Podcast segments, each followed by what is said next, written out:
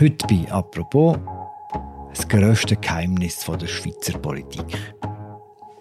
Jahrelang hat sich die Schweiz gesperrt, jetzt ist es soweit. In diesem Jahr, im Wahljahr, müssen Parteien und Kandidierende zum ersten Mal offenlegen, wie viel Geld sie bekommen und von wem. Warum das gar nicht so einfach ist, wie das zuerst tönt, und ob jetzt die grossen Überraschungen zu warten sind. Das erklärt heute Markus Häfliger, er ist Bundeshausredakteur von der Media. Mein Name ist Philipp Loser und das ist eine neue Folge von «Apropos» im täglichen Podcast vom Tagesanzeiger und der Redaktion der Media. Hoi Markus. Hoi Philipp. Markus, gibt es irgendeine Schätzung, wie viel Geld in der Schweiz Politik steckt? Also eine generelle Zahl über alles ist zumindest mir nicht bekannt. Ich habe ähm, das jetzt auch nicht im allerletzten Detail äh, recherchiert. Was ich aber äh, unter anderem gefunden habe, ist eine Studie zu den Wahlen 2015. Dort hat äh, der Politologe Georg Lutz eine Umfrage gemacht bei den Kandidierenden nach den Wahlen eben im 15. und er ist darauf gekommen, dass die alle zusammen in der Schweiz, oder? Da reden wir von mehreren tausend Kandidierenden für die nationalen Wahlen, Ständerat, Nationalrat, dass die persönlich etwa 29 Millionen Franken ausgegeben haben. Alle zusammen, oder? Alle zusammen. Mhm. Und dann hat dann der Lutz geschätzt, dass eben, wenn die, die, all die nationalen, kantonalen, lokalen Parteien, die ja auch Kampagnen gemacht haben, dass da nochmal ein Betrag von etwa der gleichen Grössenordnung dazukommt. Und er hat dann da so eine grobe Schätzung gemacht, 60 Millionen. Ich weiß ich weiss nicht, ob es etwas Aktuelleres noch gibt. Ähm, aber wir reden sicher, dass allein jetzt für die Wahlen, da reden wir in Abstimmungen noch nicht mitgerechnet, sicher mehrere Dutzend Millionen Franken ausgegeben werden das Jahr von Parteien, Kandidaten, Verbänden und so weiter. Das sind alles Schätzungen, du sagst es. Warum tut man in der Schweiz Politik so ungern über Geld reden? Ja, ich glaube, dass passt zu unserem System, oder? Unser System tut ja Privatsphäre sehr hoch gewichten. Wir kennen ja auch das Bankgeheimnis oder haben es zumindest lang kennt, äh, fast absolut. Äh, wir haben auch Steuergeheimnis, genießt ja sehr einen hohen Stellenwert bei uns. Und so eben in die ähnliche Kategorie hat bisher, muss man sagen, auch was ich das Finanzgeheimnis von unseren Politikern und Politikerinnen äh, zählt. Oder das, das ist auch eine Art wie ein Tabu gewesen. Über Geld hat man und man redet nicht darüber. Oder das ist ja so ein bisschen unser Schweizer Motto und das zeigt sich letztlich auch in der Politik. Bis jetzt, muss man sagen. Mm, Im Ausland haben wir schon länger gemerkt und auch bemängelt, dass wir eher schweigsam sind in diesem Bereich in den letzten Jahren ist das immer mehr auch ein Thema geworden im Ausland. Also es hat schon immer Kritik gegeben an deren Intransparenz, auch aus dem Inland, auch von Organisationen wie Transparency International ist das immer wieder kritisiert worden.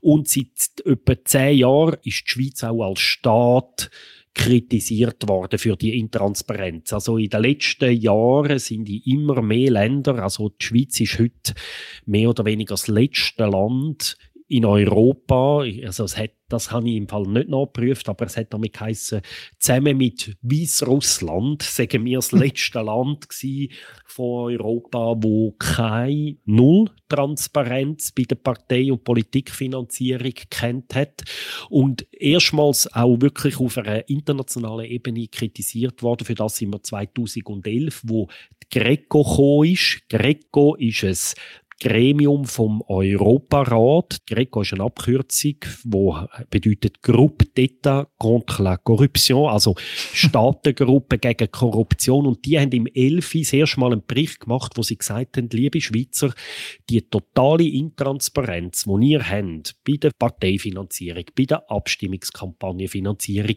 das fördert Korruption. Wenn man nicht weiß, äh, wer was zahlt in der Politik, das ist einfach nicht gesund für eine gesunde Demokratie.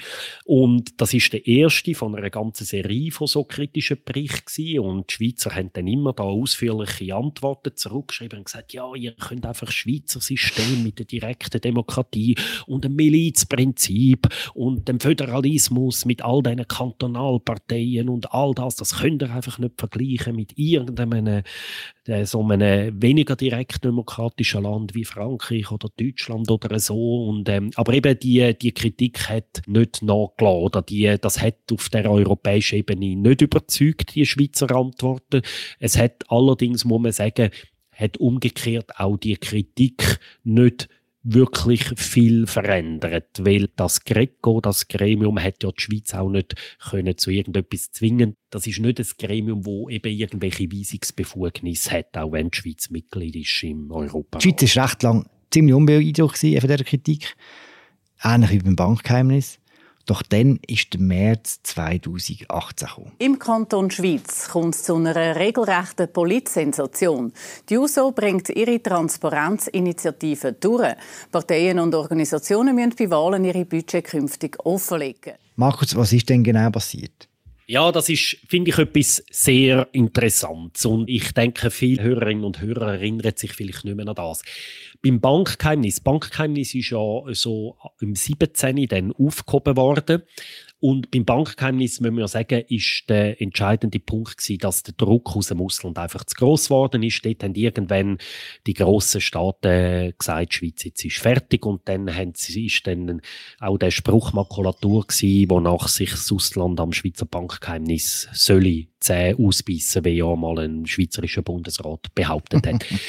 Bei dieser Parteifinanzierungsgeschichte ist das nicht aufgrund von ausländischem Druck passiert, ist meine Meinung. Natürlich hat das vielleicht auch die ausländische Kritik so ein gewisses Umdenken zum Teil ein bisschen bewirkt, aber entscheidend ist es nicht. Entscheidend, behaupte ich, sind Stimmbürgerinnen und Stimmbürger vom Kanton Schweiz gewesen und auch noch ein bisschen von Freiburg. Mhm. Was ist denn da passiert im Kanton Schweiz?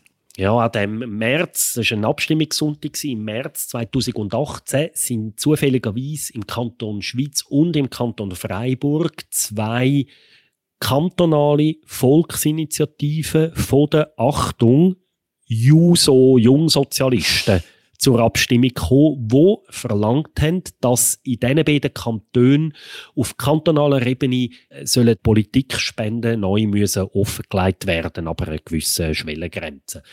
Und was spektakulär ist, dass in beiden Kantonen die beiden Volksinitiativen angenommen worden sind. Fribourg kann man noch sagen, okay, Fribourg ist so ein einigermaßen politisch zentristischer Kanton. Dort hat es, glaube ich, eine Mehrheit von irgendwie 70 Prozent, also klar und deutlich. Sehr interessant ist aber vor allem Schweiz oder? Schweiz, muss man sagen, das ist wahrscheinlich immer noch der konservativste Kanton der Schweiz, oder? Die SVP macht dort damit so Wähleranteil von je nach Wahl so zwischen 35 und 45 Prozent. Und auch Schweiz hat die Initiative von der JUSO, oder? So einen SVP-Kanton, wo eine JUSO-Volksinitiative annimmt, relativ knapp, 50, irgendetwas. Also in Schweiz haben 305 Stimmen, die haben den Ausschlag gegeben. Auch Schweiz hat ja gesagt. Und das ist wirklich, ich mag mich wirklich noch erinnern, wo ich da, wir Medien haben die beiden Volksinitiativen gar nicht groß auf dem Radar gehabt, weil man denkt, dann ist eh chancenlos, vor allem in der Schweiz. Und an dem Sonntag auf einmal heißt es, hey, Schweiz hat angenommen. Und das ist, kann man heute, glaube so sagen, wirklich im Bundeshaus ziemlich vielen Leuten eingefahren, oder? Das ist spektakulärer Entscheid gewesen. Finanztransparenz in der Politik im konservativsten Kanton der Schweiz dort haben sehr viele, auch bürgerliche Politiker, hat angefangen zu dass offenbar Transparenz an einem Bedürfnis der Bürgerinnen und Bürger entspricht und dass so etwas auch könnte auf Bundesebene passieren. Und zu dem Zeitpunkt, das ist vielleicht ein, bisschen ein Zufall auch von der Agenda, ist zu dem Zeitpunkt schon eine eidgenössische Transparenzinitiative auf dem Tisch gelegen. Die ist schon eingereicht zu dem Zeitpunkt und ist aber noch nicht behandelt vom Parlament. Bevor wir uns zur nationalen Ebene zuwenden, was sind denn die Gründe für das Ja in der Schweiz? Was haben wir im Nachhinein festgestellt? Ich glaube, also ich habe jetzt nicht irgendeine Studie gelesen oder eine Meinungsumfrage, wo das genau analysiert hätte. Gegenargument gegen die Transparenz, wo vor allem von der bürgerlichen Partei oder sagen wir von einer Mehrheit von der bürgerlichen Politiker und Politikerinnen immer gebracht worden sind, ist ja, es ist nicht schweizerisch. Äh, wir kennen das Stimmgeheimnis, Wahlgeheimnis, genau gleich soll man seine politischen Präferenzen auch mit Geldspenden können anonym kundtun. Das ist ein Argument. Dann ein wichtiges Gegenargument ist immer gewesen, ja, das kann man leicht umgehen ausländische Staaten, das stimmt zum Teil auch, wo so Transparenzregeln kennen, die haben irgendwelche Parteispendeskandale gehabt, also sogar Länder, wo jetzt nicht wir nicht als sonderlich korrupt würden bezeichnen. Wie Deutschland haben ja so Geschichten gehabt, schwarze Kasse bei der CDU unter dem Helmut Kohl und Züg und Sachen. Oder wir hätten auch immer gesagt, liebe Kollegen, wenn wir so Regeln einführen, dann wird das umgangen, es gibt schwarze Kassen, das bringt nichts. Die Transparenz und ein wichtiges letztes Gegenargument ist, dass man einfach gesagt hat, die Bürokratie ist gigantisch, um das umsetzen und das ist der Aufwand einfach nicht wert und der Erkenntnisgewinn wird am Schluss gar nicht so groß sein, weil wenn am Schluss würde rauskommen, dass der Christoph Blocher recht viel Geld in die SVP ihr gibt, dann überrascht das ja letztlich niemand. Und wenn man erfährt, dass vielleicht UBS allen bürgerlichen Parteien Geld gibt, dann überrascht das auch niemand. Also warum überhaupt den Aufwand betreiben, um da ein bisschen mehr Transparenz herzustellen? Das sind Gegenargumente, oder? Und vielleicht du hast mich auch gefragt, was hat der Ausschlag mhm. gegeben? Ich glaube tatsächlich, dass in den letzten Jahren, es ist natürlich so eine, eine Art Transparenz, würde ich sagen, ist ein politischer Trend, oder? Da sind Bürgerinnen und Bürger zum Teil einfach finden, ja, ich will schon wissen am Schluss, wer mein Politiker finanziert und wo der überall Suschnappfinger drin haben. Ich glaube tatsächlich, dass das ein gewisses Bedürfnis ist von der heutigen Zeit. Ähm, das sieht man auch in anderen Bereichen, dass es so Transparenz, es gibt unbestrittenermaßen auch problematische Auswüchse, dass zum Teil wirklich auch Details von Menschen als Tageslicht zerrt werden, die nicht in die Öffentlichkeit gehören. Aber ich glaube, gerade bei Politikern, da ist es so ein gewisses Misstrauen, dass die Politikerinnen und Politiker zum Teil gekauft sind von irgendwelchen undurchsichtigen Kräften oder ein Vorurteil auch und dass man da mehr Einblick will. Und es ist auch tatsächlich, wir haben ja manchmal das Gefühl, als wir Schweizer, äh, dass wir die beste und perfekteste und reinste und sauberste und idealste und sowieso allerbeste äh, Demokratie von der Welt haben. Aber wenn man so, sagen wir, ein bisschen auch so Studien und auch Analysen von sagen wir, internationalen äh, Demokratieexperten auch ernst nimmt, dann wird die fehlende Transparenz immer wieder auch als Schwachpunkt von unserer Demokratie benannt. Und ich selber habe mal in einem Kommentar geschrieben, dass die fehlende Transparenz der Gendefekt sei von der schweizerischen Demokratie. So oder so, wir sind jetzt im März 2018, es gibt das ja im Kanton Freiburg, es gibt das ja im Kanton Schweiz und der Bürgerliche auf nationaler Ebene tut es dötteln, wie du so schön gesagt hast. Was ist denn passiert? Was ist passiert mit der nationalen Transparenzinitiative nach den beiden Jahren in den Kantonen? Also die Initiative, wie gesagt, die ist hier schon auf dem Tisch gelegen, eingereicht mit der nötigen Unterschriftenzahl. Also lanciert worden ist sie damals an vorderster Front von der SP und dabei sind auch die Grünen, DVP und BDP. Also die vier Parteien haben das lanciert also so eine Mitte-Links-Koalition. Und was dann passiert ist, der Bundesrat hat die Initiative noch ohne Gegenvorschlag einfach zur Ablehnung empfehlen. Und im Parlament ist nachher aus dem Ständerat notabene, aus dem sagen wir, konservativen Ständerat, ist nachher auf einmal Mehrheitsmeinung geworden, hey, das können wir nicht machen. Wir riskieren wirklich, dass uns das Gleiche passiert wie in der Schweiz, dass das einfach angenommen wird vom Volk. Und dann hat das Parlament dann in einer längeren Übung haben sie dann einen Gegenvorschlag entwickelt, wo recht weit geht, wo fast alles, alle wesentlichen Punkte von der Initiative aufnimmt. Die ein, zwei Elemente geht der Gegenvorschlag sogar noch ein bisschen weiter als die Initiative, in zwei, drei andere Punkte ein bisschen weniger weit. Am Ende des Tages ist der Gegenvorschlag aus Sicht der Initiantinnen und Initianten so griffig gewesen, dass sie ihre Initiative zurückgezogen haben und das Gesetz ist im letzten Herbst dann in Kraft getreten und das haben wahrscheinlich sehr viele Bürgerinnen und Bürger gar nicht realisiert und wird jetzt in diesem Wahljahr sehr schmal überhaupt angewendet. Und darum, und das ist wirklich eine wesentliche Änderung, die wir in diesem Wahljahr werden erleben, wo das Wahljahr wirklich anders macht als alle anderen Wahljahre 50er rund, wo wir schon in diesem Land bis jetzt. Was steht denn genau in diesem Gesetz? Was müssen Politikerinnen und Politiker offenlegen und was nicht? Die Transparenz ist nicht total. Es würde jetzt da zu weit führen. Es ist recht kompliziert alles. Also ein wesentlicher Punkt ist, ab dem Jahr, also seit dem 1. Januar, müssen alle nationalen Parteien rückwirkend, also die müssen jetzt das ganze Jahr eine saubere Buchhaltung führen, haben es hoffentlich bis jetzt schon gemacht. Und sie müssen aber neu bis Mitte vom nächsten Jahr all ihre Einnahmen, die sie als Partei das Jahr machen, an der eidgenössischen Finanzkontrolle melden. Also sie müssen nicht jeden Franken ausweisen, aber einfach Einnahmekategorien. Also so viel haben wir von Mitgliederbeiträgen, so viel haben wir irgendwie aus diesen und diesen Veranstaltungen eingenommen und dann werden die Summen per etwa Mitte nächstes Jahr, dann Mitte 24 Grund, werden die veröffentlicht werden und man kann dann schauen, ah, die SVP hat so viele Einnahmen gehabt, die SP so viel. Was aber wesentlicher ist als irgendwie die Gesamtsumme ist, dass die grössten Spenderinnen und Spender auch offengelegt werden. Und mit gross, da hat man eine Grenze gezogen von 15.000 Franken. Also wenn ich an einer Partei pro Jahr 15.000 Franken gebe, ob ich einmal oder in mehreren Zahlungen, dann wird mein Name das nächste Jahr veröffentlicht werden mit Name und Wohnort. Markus Häfliger in XY hat der Partei X so viel Geld gegeben.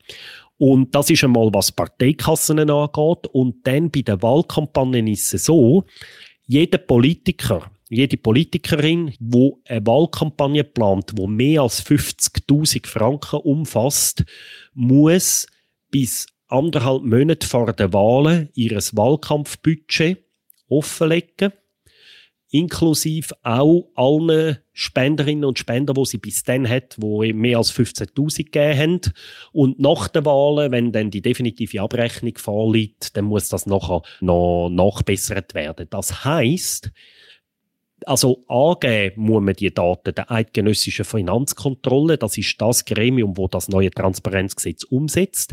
Und die wiederum tun das nachher veröffentlichen. Und so die letzte Deadline für die Veröffentlichung von diesen Daten ist ein Monat vor der Wahlen. Und dann kann ich also schauen, ah, mein Ständeratskandidat aus dem Kanton Nidwalden, kann ich schauen, nein, Ständerat ist jetzt gerade ein schlechtes Beispiel, dort gelten leicht andere Regeln.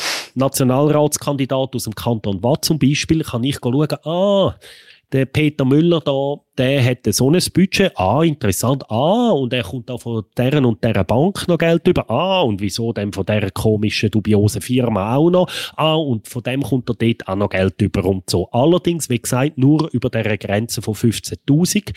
Da gibt es natürlich Leute, die sagen, ja, das sei viel zu hoch, oder? Die, die 15.000er Grenze. Ich glaube nicht viel von unseren Hörerinnen und Hörern spendet regelmäßig an einem Politiker oder an einer Partei Beträge über 15.000 Franken. Also das ist auch ein Punkt, der natürlich kritisiert wird von einzelnen Leuten, die sagen, das ist eine viel zu hohe Grenze. Oder? Du hast mit mehreren Parteien über die neue Regelung äh, geschwätzt. Auch dort gibt es Kritik. Sind nicht alle wirklich glücklich über das neue System? Also das Unglück ist unterschiedlich äh, ausgeprägt. also ähm, es gibt natürlich die, also ich habe unter anderem mit äh, SVP-Vertretern geredet, oder? Die SVP hat das Gesetz bis zum Schluss bekämpft, hat dann einfach verloren. Die SVP findet schon vom Grundsatz her falsch. Es gibt dann aber auch Leute, die sagen wir, äh, mit der politischen Mitte, die durchaus sagen, ein gewisses Wohlwollen haben gegenüber dem Transparenzbedürfnis und sagen, das ist durchaus etwas Gutes, wo auch, ähm, de, de, sagen wir, vielleicht das Vertrauen in die Politik kann verbessern, wo aber trotzdem auch darauf hinweisen, auch die zum Teil der bürokratische Aufwand sei also schon recht beträchtlich und vor allem, und das ist etwas, was vielleicht am meisten überrascht, oder? Wir sind jetzt gleich Mitte Januar, es geht noch neun Monate bis zu den Wahlen, oder? Und die sagen, Stand heute, ich meine, das Transparenzgesetz gilt seit dem Oktober vom letzten Jahr. Also seitdem müssen die Ausgaben erfasst werden von den Parteien. Also das hat ein Jahr vor dem Wahltag angefangen laufen, die Transparenzpflicht, oder? Und sie sagen, Stand heute ist noch sehr, sehr viel unklar, wie sie das melden müssen, was sie melden müssen, wie das genau läuft. Viel technische Fragen, weil wie einmal mehr, oder? Der Teufel steckt im Detail, oder? Die grobe Regel ist einigermaßen scheint banal, aber es ist tatsächlich nicht ganz so trivial die Umsetzung, was ich bei dieser Recherchen also tatsächlich auch gemerkt habe. Das heisst, es ist gar nicht sicher, ob dann im Herbst wirklich beim Wattländer Nationalratskandidat X nachschauen kann? Ja, mal, das sollte eigentlich schon funktionieren, aber ich sage vielleicht einfach ein oder zwei Beispiele, oder? Also Stand heute ist noch nicht einmal das Meldetool parat, mhm. wo die Parteien das Zeug melden müssen, weil die Finanzkontrolle hat das unter extrem hohem Zeitdruck müssen einführen. Der Bundesrat hat, oder das neue Gesetz ist im 21. vom Parlament angenommen worden und dann haben ist so ein bisschen Meinung im Bundeshaus, ja, wenn wir jetzt das Gesetz schon haben, also ich meine, wenn, wenn nicht einem eidgenössischen Wahljahr sollte das angewendet werden. Also hat man alles daran gesetzt, damit das rechtzeitig parat ist. Aber wir müssen schon äh, uns schnell überlegen, was das heißt. Erst im August hat der Bundesrat die Ausführungsbestimmungen in einer Verordnung vorgelegt. Dann hat man gesagt, Finanzkontrolle muss das umsetzen. Okay, dann hat die Finanzkontrolle, die hat zwei oder drei zusätzliche Leute können anstellen, um das umzusetzen.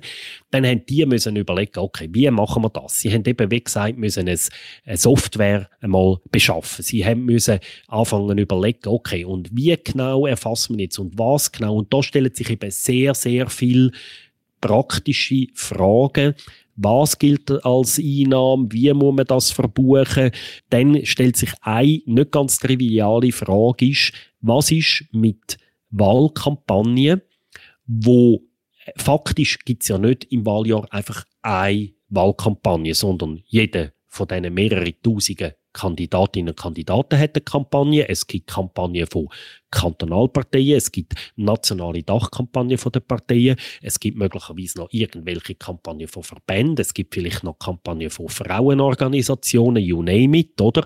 Und all das überlappt sich und die Vorschrift im Gesetz ist, dass Kampagnen, die an einem gemeinsamen Wahlziel dienen, müssen zusammengezählt werden und zusammen ausgewiesen werden. Und das ist zum Beispiel eine der ganz grossen Fragen. Ja, wie führt man die jetzt genau zusammen? Was zählt man zusammen? Weil wir haben irgendwie eine nationale Partei, 26 kantonale Partei, mehrere hundert Kandidaten pro Partei. Wie müssen jetzt die irgendwie genau zusammengeführt werden? Wer ist dafür verantwortlich? Dann sagt mir ein Generalsekretär von einer nationalen Partei. Und wie bitte, ich soll dann irgendwie als nationalen Generalsekretär Verantwortung übernehmen für irgendwelche andere Kampagnen von irgendwelchen Kandidaten und Kantonalparteien, wo ich gar keinen Einblick in denen ihre Bücher habe und so weiter und so fort. Also es stellen sich solche praktische Fragen und die eidgenössische Finanzkontrolle hat jetzt da ein Q&A, ein Frage- und Antwortdokument veröffentlicht, in noch das letzte Jahr, 43 Seiten dick, oder? Lauter Fragen und Antworten. Und äh, wir haben mehrere Kantone Parteivertreter gesagt, sorry, da drin sind noch lange noch nicht alle Fragen beantwortet. Jetzt hat dann DFK der Parteien gesagt, ja, schickt uns mal die Fragen, die noch nicht klar sind. Und jetzt werden sie im Februar ein neues Dokument veröffentlicht, wo dann wahrscheinlich noch einiges dicker ist als 43 Seiten, wo die nächsten Fragen beantwortet werden. Also es stellen sich so Fragen und dann stellt sich noch vielleicht noch eine letzte Frage, oder? Gewisse Parteien haben in den letzten Jahren so Finanzierungsvehikel geschaffen. So Stiftungen, Vereine, wo für sie Geld sammeln. Und die sammeln Geld. Ich kann also irgendwie bei den Freunden der FDP oder bei der Stiftung für bürgerliche Politik, wo der SVP nachsteht, Geld spenden. Und die wiederum geben mein Geld dann der FDP. Und jetzt ist die Frage, ja, muss jetzt die FDP einfach offenlegen, ich habe 200.000 Franken von der Stiftung für bürgerliche Politik bekommen? Oder muss sie dort auch offenlegen, wer dieser Stiftung das Geld mhm. gegeben hat? Und diese Frage hat man mir auf Anfrage auch bei der Finanzkontrolle Stand jetzt nicht eindeutig können beantworten Der letzte Punkt ist gross. Also das ist neben der technischen und der praktischen Frage echt das ein riesiges Thema. Es gibt offensichtlich auch Umgehungsmöglichkeiten, Stand heute. Also eigentlich ist das Gesetz klar. Der, wo es Geld gibt, muss genannt werden. Und die Frage ist ja jetzt, ja gut, ich kann ja meinem Nachbar das Geld geben und sagen, gibst du für mich, oder?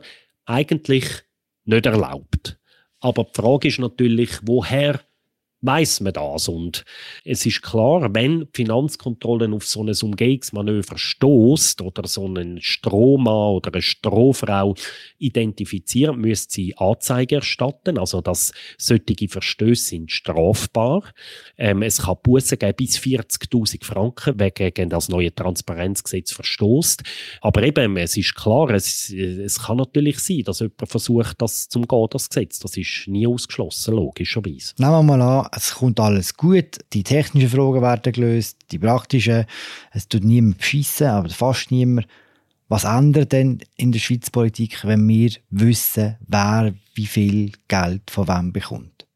Was vielleicht kann ändern eben, ich habe ja gesagt, einzelne Kantone haben jetzt schon so etwas eingeführt auf kantonaler Ebene. Es gibt zum Teil Überraschungen. Also was es für Überraschungen kann geben, ist zum Beispiel, was man im Kanton Freiburg gesehen hat. Die haben im 21. eine Ersatzwahl im Ständerat wo Isabel Chassot gewonnen hat äh, von der Mitte gegenüber einem SP-Politiker und weil die eben schon so ein Transparenzgesetz jetzt haben, hat man dann dort nachher können schauen, ah, und was dort zum Beispiel interessant ist, dass laut diesen Zahlen der SP-Kandidat mehr das grössere Budget gehabt hat, leicht grössere Budget gehabt hat als die bürgerliche Politikerin schaffen, oder? Also so Sachen kann man sehen, dass vielleicht das Geld nicht immer so einseitig verteilt ist, wie man bis jetzt gemeint hat, oder? Viele in der Bevölkerung würden das Gefühl haben, ja, die SVP hat 20 Mal so viel Geld wie vielleicht die SP. Vielleicht werden sich die Verhältnisse ein bisschen korrigieren, denkbar.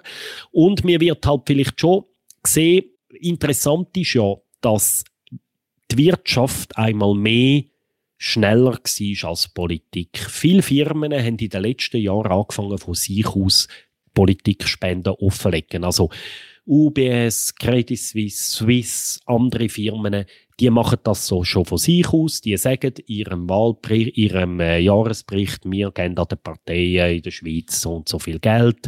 Ähm, ich weiß nicht genau, ob es alle sogar aufsplitten, wie viel an welcher Partei und so. Gewisse Firmen tun auch ganz bewusst alle Parteien gleich behandeln, weil sie sagen, ja, Parteien liefern, leisten einen wichtigen Beitrag an, ans Gemeinwohl, darum helfen wir helfen, die äh, mitzufinanzieren im Rahmen von unserer Corporate Social Responsibility und die legen das häufig, grosse Firmen, börsenkotierte Firmen legen das häufig heute schon offen. Also dort gibt es möglicherweise gar nicht die grossen Überraschungen.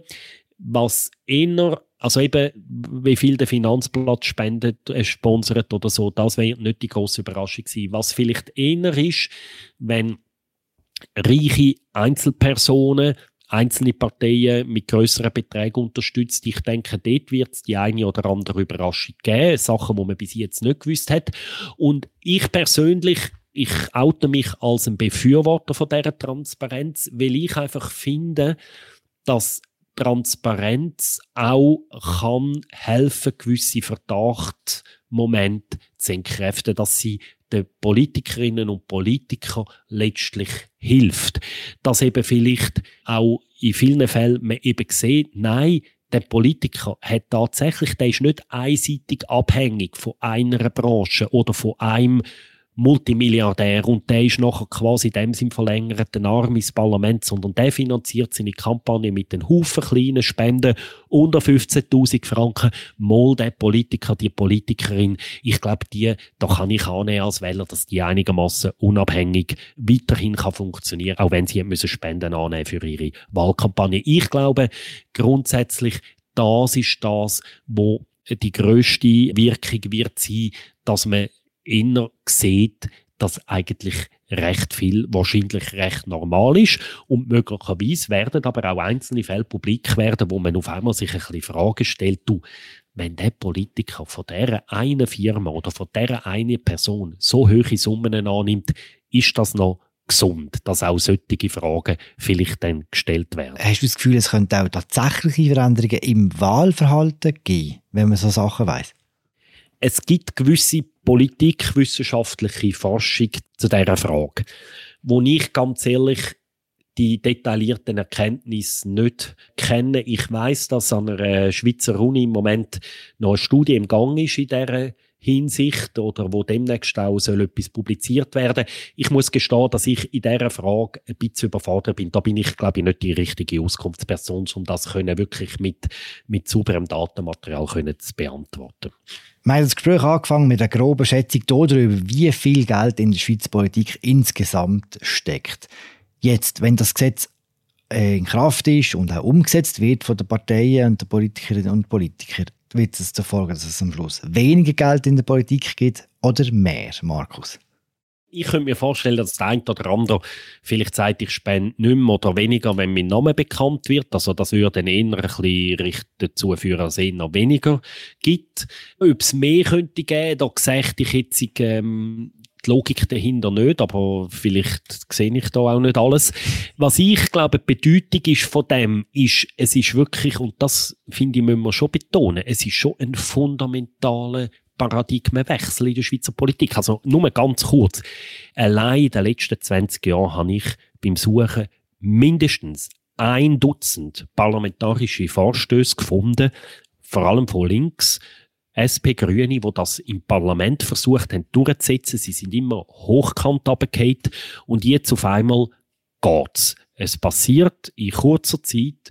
Und das ist ein Paradigmenwechsel. Und meine These ist, das wird auch auf weitere Bereiche durchschlagen mittelfristig, wo heute noch eine recht grosse Intransparenz ist. Und vor allem meine ich dort die Entschädigungen, die Parlamentarier rüberkommen für ihre Nebenjobs bei Lobbys, bei Verbänden, für irgendwelche Mandate, wo niemand weiß, was sie verdienen und für was das sie genau verdienen. Und dort sehe ich die herrschende Intransparenz persönlich sehe als problematischer an, als in dem Bereich, wo wir bis jetzt darüber geredet haben.